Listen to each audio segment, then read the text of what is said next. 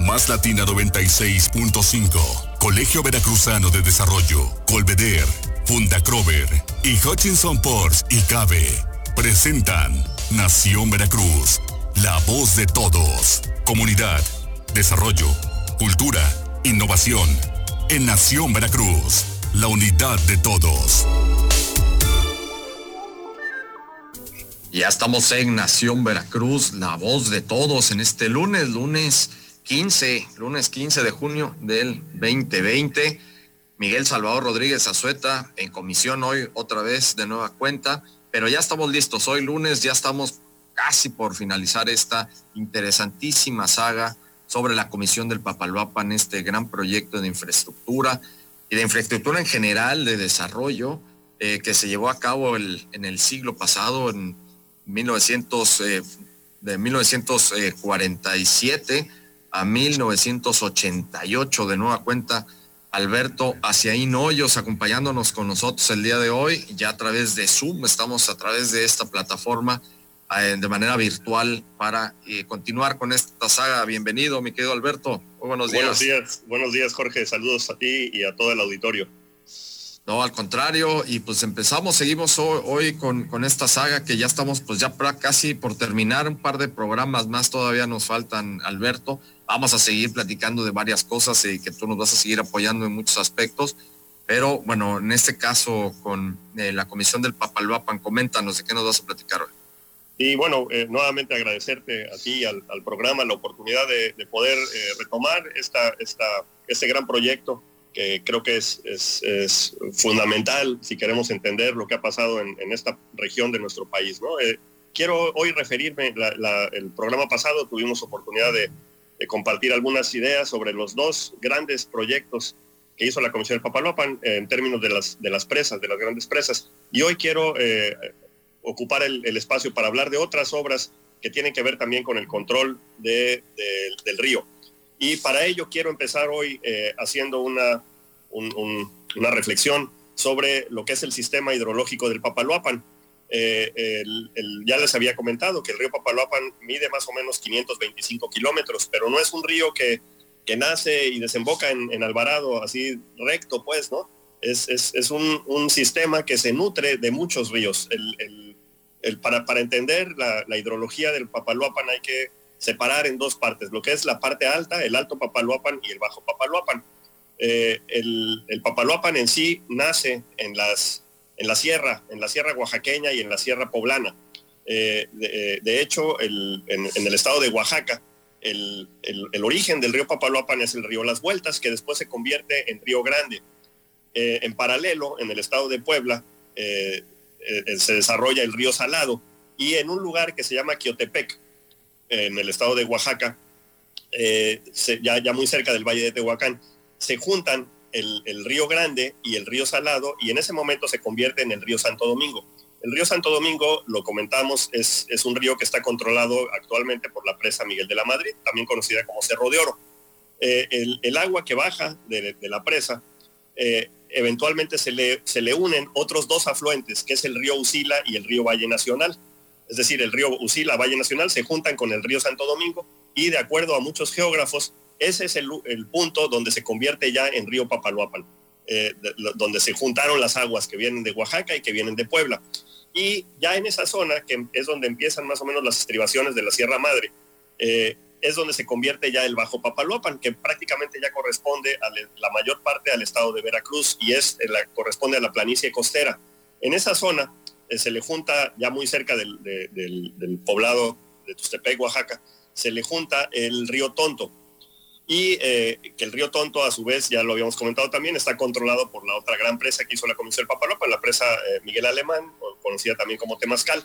Y después se le empiezan a juntar otros afluentes del Papaloapan, el río Obispo, el río Tesechuacán, el río San Juan Evangelista, todo e-, ello ya muy, muy eh, tendiente a desembocar en la laguna de Alvarado. En la laguna de Alvarado también convergen otros ríos, como el río Blanco, por ejemplo.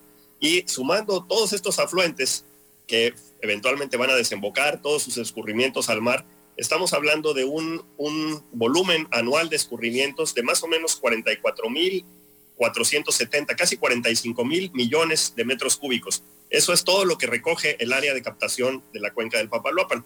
Y también, eh, junto con el agua, también van muchos sólidos eh, disueltos y suspendidos, que se conocen como asolves. Y esos más o menos son en el orden de los 10 millones de metros cúbicos anuales. Eso es lo que arrastra todo, todo, todos los años constantemente el río y eventualmente desemboca en el mar, en, la laguna de Alvarado. Entonces, eh, explicado este, esta, esta cuestión, la, Comisión del Papaloapan, recordemos que tuvo como objeto el desarrollo integral de la cuenca. Y eh, ya hemos hablado de diferentes acciones que ha hecho, todavía vamos en los siguientes programas a tocar algunas otras, pero eh, una de las más importantes era el control de, las avenidas de los diferentes ríos que, forman este sistema hidrológico. Y para ello, una de las principales acciones que hizo la comisión y quizás también de las más importantes, poco conocidas para, para la población en general, fue la, construcción de una red en toda la cuenca de estaciones eh, termopluviométricas y climatológicas.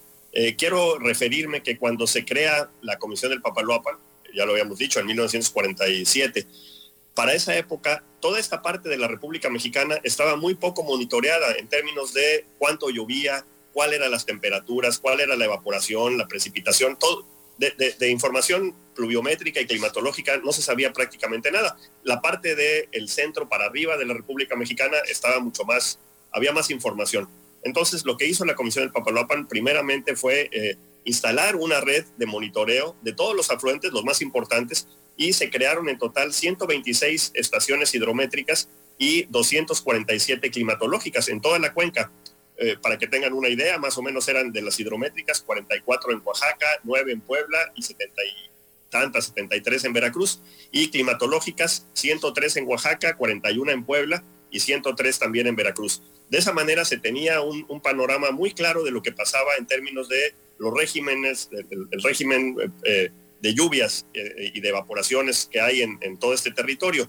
Eso permitió a la Comisión del Papaloapan eh, tener un monitoreo de la cuenca que nunca se había hecho y probablemente es de los más ricos en, términos de lo que se ha hecho en todo nuestro país. Eh, eh, a ese detalle, la comisión publicó entre 1949 y 1981, un poco antes de que terminara el proyecto, en total 26 boletines hidrométricos.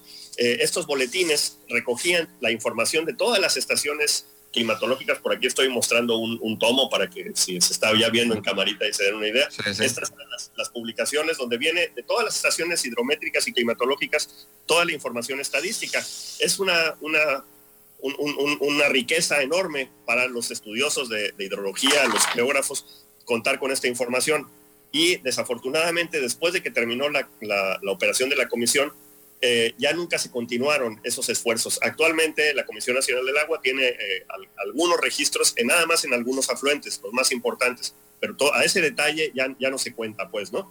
Y esta información eh, climatológica e hidrológica permitió también crear el Atlas Climatológico e Hidrológico de la Cuenca del Papaloapan, que es uno de los documentos más ricos en, en este tema que hay en, nuestra, en, nuestro, en nuestro país, ¿no? de, monitoreo de, la, de, un territorio de, la cuenca del Papaloapan.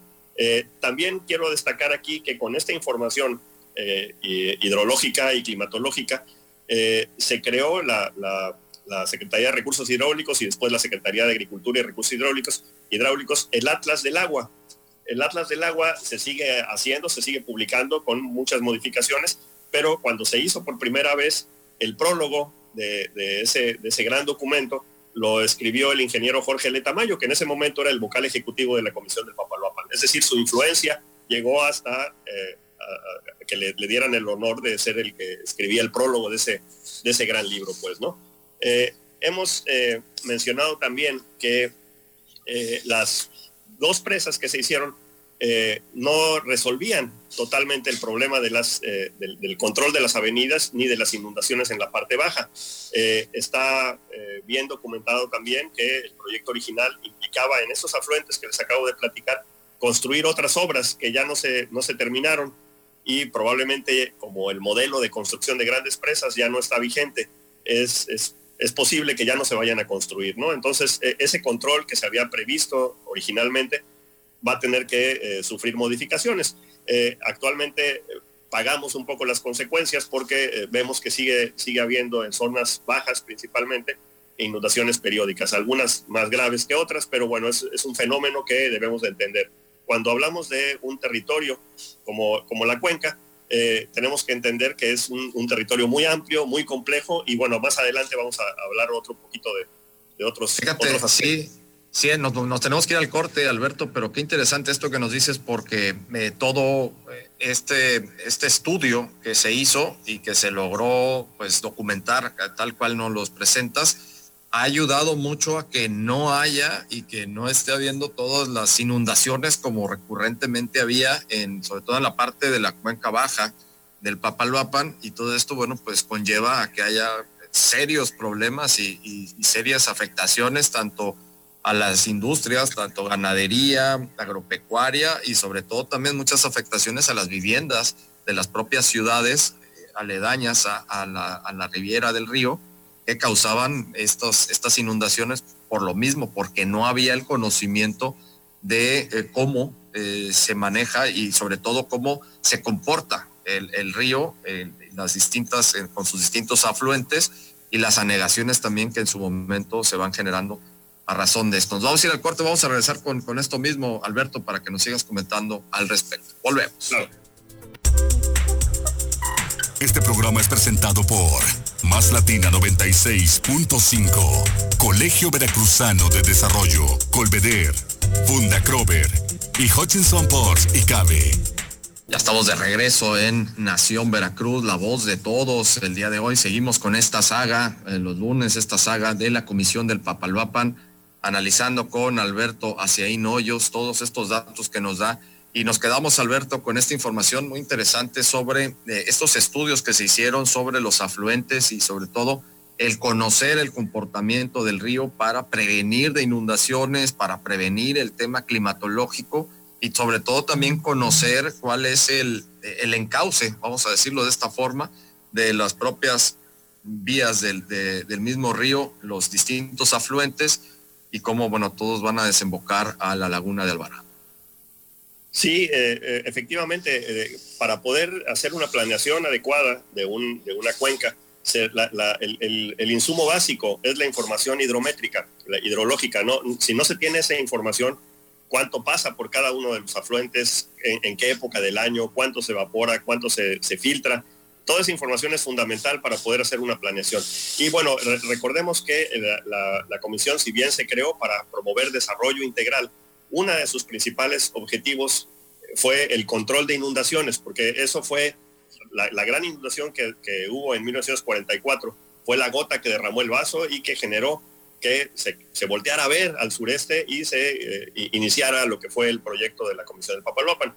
Eh, había varias dimensiones para controlar inundaciones, ¿no? La, primera fue la, construcción de un sistema de presas, ya, ya nos referimos a ellas, las dos grandes que se construyeron, han, han ayudado en muy buena medida a, controlar las inundaciones, no al 100% porque las otras quedaron en el, en el tintero, ¿no? ¿no? Se lograron concretar. Pero además de las grandes presas, había otras eh, necesidad de, de, intervenciones, de obras orientadas también al control de las inundaciones. La primera era la, los cortes de rectificación en el cauce del río. Recordemos que el, río tiene un, va, serpenteando desde las partes altas hasta las partes bajas eh, ya en la, en, la, en la, parte baja, eh, la, pendiente es muy pequeña, desde las estribaciones de la sierra hasta, hasta el mar. Estamos hablando de que son muchísimos kilómetros con muy poquitos metros de diferencia de desnivel y eso hace que el, el río empiece a, a tener un, una trayectoria en forma de, de, serpientes, ¿no? Es, es, es característico en una, en una cuenca que en la parte plana, ya cerca de la desembocadura, se desarrolla ese comportamiento. La, la velocidad del agua disminuye mucho porque ya, ya hay muy, muy poca pendiente, por, por, lo mismo, no es lo mismo en las partes altas donde hay rápidos con mucha, mucha eh, pendiente, la velocidad es distinta. Y en la parte baja, cuando disminuye la, la velocidad, se empiezan a acumular los sólidos en el piso, los asolves, y eso genera que se empiece a, a, disminuir la, profundidad y eso también contribuye a que se inunde, ¿no? Entonces es un, un, una, una, cuestión que se va haciendo compleja. a la hora de hacer cortes de rectificación, lo que se hace es evitar que el agua de estas vueltas en, en términos técnicos se conocen como meandros, las curvas que hace el río. Entonces lo que, lo que se hacía eh, para, evitar esto era cortar esos meandros para que el agua tuviera una, una circulación más, más eh, directa hacia el cauce principal, eventualmente hacia, la desembocadura. En total, la, Comisión del Papalopan hizo varios, varios cortes muy importantes, uno en Otatitlán, uno en, en Tlacojalpan, otro en Novillero, cuatro en Cosamaloapan y uno en Tesechoacán. Estos cortes permitieron que el, caudal, el, gasto, la cantidad de agua que, fluye pasara de 2.500 metros cúbicos por segundo a 3.600 metros cúbicos por segundo. amplió en más de 1.000 metros cúbicos por segundo el, flujo del agua que, desemboca al mar. Y en total lo que, lo que implicó fue recortar la, la longitud del río de 186 kilómetros antes de los cortes a 136 kilómetros. Es decir, se le cortaron 50 kilómetros de, longitud al río haciendo estos cortes. Hoy esos, esos pedazos ya cortados se convirtieron en lagunas, eh, pero ya eh, eh, hacen que sea más ágil el flujo del agua hacia el mar. Pues no, eso es, una, una obra muy, muy importante y modificó totalmente el paisaje. Si alguien tiene oportunidad de ver fotografías aéreas o darse un paseo por la, por la cuenca baja, lo que ve ahora es bien distinto a lo que había antes de que se crearan estas grandes obras de, corte y de rectificación del río. ¿no? Es, algo también que ahí está, no, no lo vemos o no lo, no lo conocemos si no nos dan esa información, pero eso permitió que eh, también ayudara a disminuir las inundaciones. Otra... Alberto, nada más para preguntarte, a ver, aquí sobre esto, eh, el, el, hecho de haber resuelto esto y por ejemplo estos cortes ayudó a que hubiera menos asolve, es decir, a que, a que se hubiera tener, vaya, que, que no se tenga que hacer eh, mayores eh, tragados o cosas así. Eh, es una, una suma de, de, cosas, porque la, la, rectificación de cortes lo que hace es que ayuda a que el agua vaya más rápido hacia el mar, que dé tantas vueltas. Pero es en paralelo a otras obras, como la construcción de bordos de, de, protección en las, en las orillas del río. Esos bordos muchos se han convertido en caminos. Los caminos que van cuando va uno a Tustepec, por ejemplo, eh, o cuando va uno a Tlacotalpan, esos bordos que ahora es el camino por el que transita uno, eh, se hicieron levantándolo para ayudar también a protección de que el río no se salga y no, no inunde otras partes. ¿no? Entonces es, es una, una, mezcla de, acciones. La otra, efectivamente, lo, acabas de mencionar, es el dragado y ampliación de los cauces. Esa es una actividad que debería, bueno, la comisión la hizo durante toda su gestión y debería continuarse. Desafortunadamente, eh, cuando no se hace una, una actividad de dragado periódico, se empieza eh, a, disminuir la profundidad del, lecho del río. Y entonces, si hay poquito cauce, es más fácil que se desborde cuando llega una lluvia fuerte, ¿no? Es, esa actividad de dragado es algo que se debería de continuar de manera permanente porque eh, los asolves siguen bajando. Como les decían, más de 10 millones de metros cúbicos anuales de asolves que se van acumulando principalmente en las partes bajas, donde la velocidad del río es, es más lenta, ¿no? Y la otra parte que es fundamental también son las acciones de reforestación en la parte árida, en la parte alta. Recordemos que todos los asolves principalmente vienen porque llueve y eh, ya no hay, no hay vegetación que retenga ese, suelo, la lluvia lo, arrastra y se va acumulando en las partes bajas. Entonces la comisión creó un programa eh, muy importante de reforestación en la parte alta, principalmente en la cuenca del río Salado. Las presas han, han ayudado en cierta medida a retener esos asolves pero nada más de los afluentes donde están esas presas. Lo demás sigue, sigue cayendo, ¿no? Y el, el, el asolve es un problema muy, muy serio porque eh, dificulta la navegación, incrementa la posibilidad de, que se inunde. Y ese asolve, que como digo, se, se origina por la principalmente tala y moderada la deforestación y prácticas no muy adecuadas de, de agricultura en la parte alta. La comisión creó un programa muy interesante de conservación de suelos en la parte alta, surcados en contorno, construcción de terrazas, con las plantas que se dan en esa parte, son zonas áridas, ¿no? Con nopales, etcétera, para que se ayudara a retener esa parte de los, de los, de los, de los asolves que vienen arrastrados por el agua. la, la, parte del dragado, como ya mencioné, si no se hace continuamente genera que en la parte baja se sigan acumulando y seguimos sufriendo en la parte, los que vivimos en la parte baja, los, procesos de, inundación. Otra parte importante que hizo también la comisión, que no, no se ve, pero ahí está, es el enrocamiento de las márgenes, es, decir, poner rocas en las márgenes del río para evitar erosión.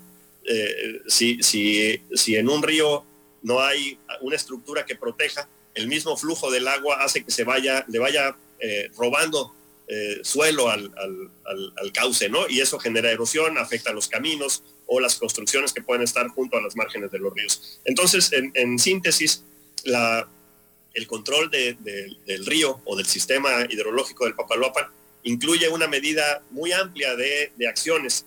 Algunas son muy visibles, como las grandes presas, otras no tanto, como las que les acabo de platicar, pero la suma de todas ellas es lo que han permitido que el, paisaje y las condiciones de la cuenca sean distintas a las que había en esa época, ¿no? Otras acciones que, hemos platicado durante esta, esta saga eh, eh, han contribuido, las vías de comunicación, la electrificación, etcétera, a, promover desarrollo en la cuenca. Y vamos a hablar en los, en los próximos quizás dos, dos programas de otras acciones muy importantes que hizo la Comisión Papaloapan en términos, por ejemplo, de salud o de educación, que marcaron una gran diferencia. Al menos llegaron los indicadores de desarrollo de esta parte de, la República Mexicana a indicadores similares a los de otras partes del, país, cuando antes estaba muy, muy rezagado.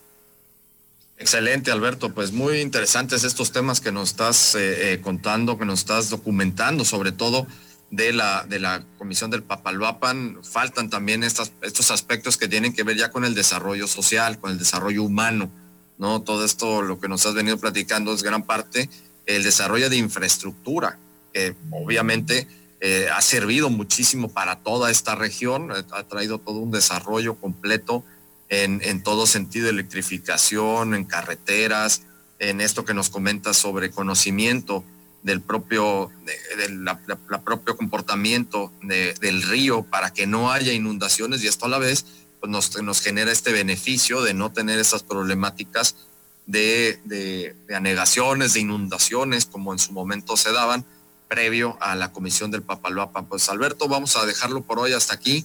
Vamos a seguir para la siguiente semana todavía que nos vayas contando cuáles son estos beneficios que nos trajeron también la comisión del Papaloapan en sentido de el desarrollo social y el desarrollo humano con relación a todo lo que fue la educación, eh, y temas de salud que tanto tienen que ver y que tanto han ayudado a que toda esta región, tanto la región de los Tuscas como el sureste veracruzano y toda la cuenca del Papaloapan aquí en el estado de Veracruz, pues esté en estas condiciones en las que está actualmente. Sí, Jorge, muchísimas gracias por nuevamente por esta oportunidad. Y miren, eh, esto, si están viendo por ahí, si se alcanza a ver en la camarita, son las memorias de la Comisión del Río Papaloapan que se eh, publicaron inmediatamente después de que fue liquidada. Eh, son dos tomos, eh, eh, es, un documento clave para los que se interesen en, conocer lo que fue la Comisión del Papaloapan. Ahorita estamos en la época de contingencia, pero terminando voy a hacer el esfuerzo de escanearlos y si alguien está interesado en, tener la versión digital, pues bueno, nos puede contactar a través de, tu programa o en el Colegio de Postgraduados y con mucho gusto se les compartimos. Esta, esta es una publicación que hizo la, la Secretaría de Recursos Hidráulicos y eh, eh, bueno, creo que es un documento eh, clave para entender cómo, cómo está el territorio y lo que hicieron proyectos de esta magnitud. Y bueno, con mucho gusto lo pondría yo a disposición de los que estuvieran interesados. No, pues excelente, Alberto. Claro que sí, muchas gracias. Te lo vamos a, a tomar la palabra y sobre todo, bueno, pues ya esperemos que pronto vayamos pasando de esta pandemia para podernos saludar personalmente y seguir platicando tanto de la Comisión del Papalopan como de más temas que seguramente vas a estar con nosotros aquí en Nación Veracruz, la voz de todos. Alberto Aciaín, Hoyos, muchísimas gracias por, por el día de hoy. Nos vamos a escuchar el próximo lunes. Gracias, saludos a todos. Muchas gracias y muchas gracias a todos ustedes, amigos que nos estuvieron viendo y escuchando en Nación Veracruz, la voz de todos. Nos vamos, nos despedimos. recuerden que mañana la cita es a las 9 de la mañana.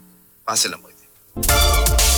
Más Latina 96.5. Colegio Veracruzano de Desarrollo. Colveder.